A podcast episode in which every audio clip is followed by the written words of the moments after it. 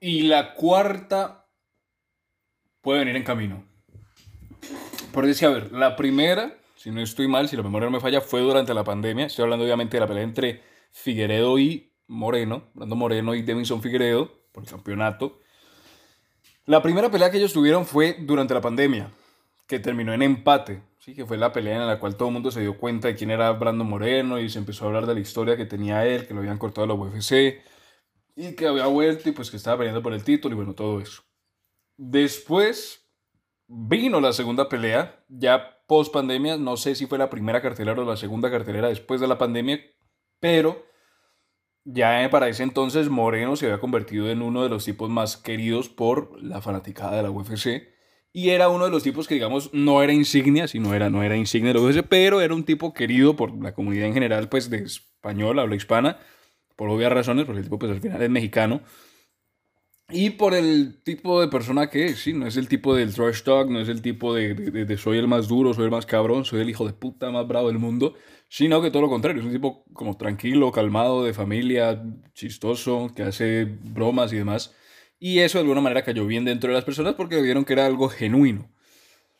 Y por otro lado, estaba Figueredo que de alguna manera había tomado como el rol de hacer un personaje, así como creo que incluso le puso el dios de la guerra y pues, se tinturó el pelo con la raya de Kratos y todo. Y de alguna manera empezó a hacer este personaje como para hacer la diferencia entre el bueno, que sería en este caso Brando Moreno, y el malo, que sería Davison Figueredo. El caso es que Figueredo empezó a hablar, empezó a hablar, empezó a hablar, empezó a hablar, empezó a hablar y empezó a tirar pues básicamente mierda a, eh, a Moreno cuando estaba hablando hasta el punto que pues llegó a, no a hacer enojar a Moreno, pero sí por lo menos hacer algo positivo, porque la gente empezó a tomar interés por la pelea, obviamente no significa que por el hecho de que Figueredo haya hablado mierda, pero de alguna manera, tanto por la historia de Moreno como por lo que de alguna manera estaba haciendo Figueredo, la pelea tomó relevancia. Sin contar obviamente que la primera había sido una guerra. ¿sí? La, la, primera pelea que fue durante la pandemia fue una guerra total. O sea, solamente tocaba ver la cara de Moreno después de la pelea para ver que tuvo, tuvo buena. El caso es que van a la segunda pelea. Moreno gana y ya si era querido, se vuelve estrella. Sí, se vuelve obviamente estrella, no súper estrella, pero estrella, que era ya tipo reconocido, tipo más querido. Incluso tenía ya trabajos secundarios dentro de UFC como comentador, como analista. Incluso era figura de UFC, por lo menos en lo que se refiere a la región de habla hispana, ¿sí? todo México y Sudamérica. Y de alguna manera, pues estaba el hecho de que habían quedado empatados.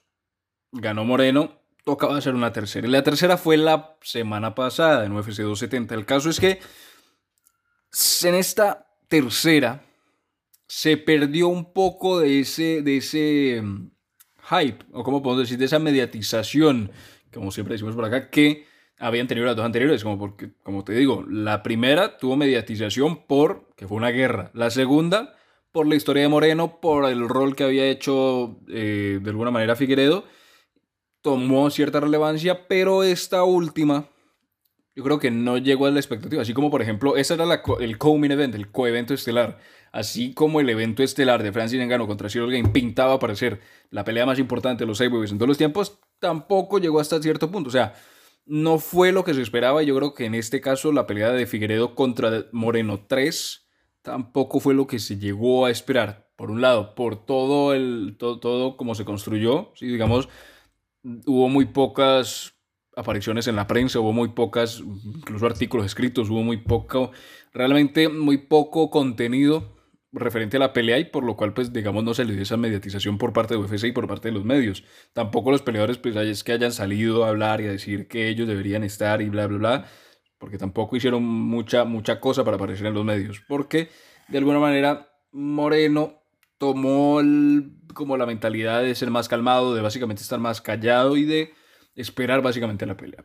Esperar no solamente la pelea, sino a lo que pues, se hace tradicionalmente, que es las conferencias de prensa. Y algo que sí hay que recalcar de la conferencia de prensa eh, de, de UFC 270 es que fue de las conferencias de prensa más raras, entre comillas, aburridas de UFC, por lo menos lo que, lo, lo que llevamos de UFC en un largo tiempo. Porque es que por un lado tenés a Francis Engano, que es un tipo que vos lo ves que es un monstruo, pero que es tranquilo, que es calmado, que habla, puede, puede llegar a hablar mierda, puede llegar a ser interesante, puede llegar a ser mediático, pero que es tranquilo. Por otro lado tenés a Cyril Game, que es lo mismo, un tipo que es una bestia, pero que es tranquilo, es calmado, es, es, es ríe, es juguetón, es molestón, sí, es tranquilo, pero ninguno es pues un coronavirus que te diga. Y por otro lado tenés a Brando Moreno, que seguía siendo querido por el público, más allá de que incluso pues hubo público mexicano dentro de la conferencia de prensa y hacían la bulla y te, incluso creo que tenían una máquina, una máquina no, un equipo de sonido. Y esto, pero pues no tampoco tenía mucha, mucha, ¿cómo puedo decir? Mucha agilidad como en el micrófono, ¿sí? Era más callado, más tranquilo, siendo básicamente hablando como peleador genérico. Sí, yo sé que lo voy a ganar, sé que soy mejor que él, sé que voy a hacer esto y esto es una pelea muy dura, pero al final estoy preparado mentalmente y bueno, todo lo que dice un peleador genérico cuando le preguntan. Y por otro lado, sí, quitando eso, estaba Figueredo, un brasilero que de alguna manera estaba intentando ser un personaje como para ponerle sazón a la cosa pero que no, no, no, no conectó, no conectó, no conectó. Y lo que, lo que más se le puede recalcar o lo que más se le puede recordar a Figueredo de la conferencia es cuando dijo, you motherfucker, o sea, el tipo de alguna manera estaba intentando, estaba intentando hacerlo más interesante, estaba intentando que la conferencia de prensa se pusiera buena, por lo menos la entre él y, y Moreno, pero por un lado se notaba que estaba actuando y por otro lado más allá de que estuviera actuando, no, no, no simplemente no, no, conectó. No conectó y no, realmente no, no, se vio. Entonces, por eso te digo que la conferencia de prensa de UFC 270 fue de las más raras, como entre. Y no sabemos qué está pasando aquí. Simplemente sigamos y pasemos. Aparte de que los entrevistadores no, estaba, no estaban los típicos de siempre, sino estaban los jugadores titulares de los, de, de, de los, ¿cómo se dice? De los periodistas, sino que estaban otros. Incluso había una un periodista, varios periodistas franceses y de otros países. Y se, se, notaba que faltaba algo, sí, se notó dentro de la conferencia de prensa que algo, algo, algo faltaba. Y pues precisamente como te digo, la tercera pelea, por lo menos en general, no fue lo que se esperaba, pero terminó ganando Figueredo. Terminó ganando Figueredo, por lo cual había una pelea, la primera, empate. La segunda, la gana Moreno. La tercera, la gana Figueredo. La cuarta, todo mundo supone que va, va, a ocurrir porque pues al final están empatados, ¿sí? Porque más allá de que hayan peleado tres veces, si la primera es empate y las otras dos la gana cada uno, pues hay un empate, valga la redundancia del argumento. Pero en esta cuarta pelea yo creo que depende, o por lo menos ellos, ellos me refiero al campamento, al grupo tanto de Moreno como de Figueredo, pensaría yo que deben de haberse dado cuenta, o por lo menos alguien les tiene que haber dicho de que para la cuarta pelea puede ser mucho más grande que la tercera y puede llegar a equiparar el nivel que tuvo la segunda, ¿sí? en términos de mediatización, de interés, de, de, hype por parte de los fanáticos, que al final es lo que hace que una pelea sea grande, ¿no? Entonces, de alguna manera puede que para esta pelea sea la vencida en términos de sea la más mediática, ¿sí? si ambos campos, si ambos grupos se ponen de acuerdo en, bueno, vamos a hacerlo, ¿sí? sin tener que, por lo menos por la parte de Moreno, sin tener que hablar mierdas y simplemente ser como lo ha sido últimamente y por la parte de Figueredo de pronto entrenar un poco más ese hablar y que no se note tan actuado. Por ejemplo, es algo que antes se le, se le notaba mucho a Colby, que ahora de pronto se le ha dejado de notar. Era que actuaba y era un mal actor, ahora ya ha mejorado mucho más con el micrófono y Figueredo puede llegar a ser lo mismo.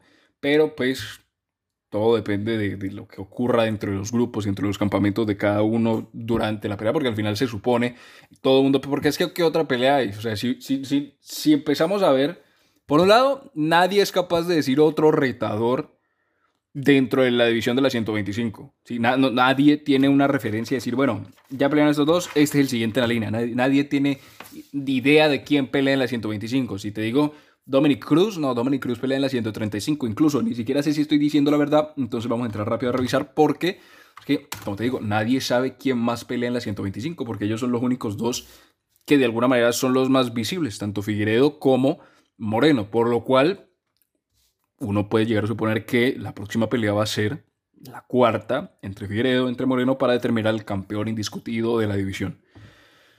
Por lo menos de algún lado, ahí está el futuro de la división, pero también hay un problema y es que después de que se dé esa cuarta pelea, que va a ser Figueredo, que va a ser Moreno, porque uno va a ganar, va a tener que enfrentar al retador número uno, o sea, al siguiente en la línea que nadie conoce, y el otro va a tener que pelear contra alguien que nadie conoce, para, digamos, volver a estar dentro de la conversación por el título. Entonces, de alguna manera, por ahora, la división de la 125 es una, básicamente una división entre dos. Puede que algo pase y que alguien aparezca y que incluso Henry Sejudo vuelva después de tanto tiempo, bueno, después de dos años, tampoco tanto tiempo, y que de algún modo se active la división, pero por el momento la cuarta puede ser la vencida, por lo menos hasta cierto punto.